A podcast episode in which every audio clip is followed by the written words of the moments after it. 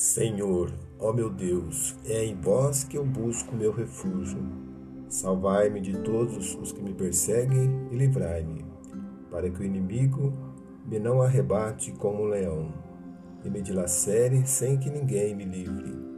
Senhor, ó meu Deus, se acaso fiz isso, se minhas mãos cometeram a iniquidade, se fiz mal ao homem pacífico, se oprimi os que me perseguiam sem motivo, que o inimigo me persiga e me apanhe, que ele me pise vivo ao solo e atire a minha honra ao pó.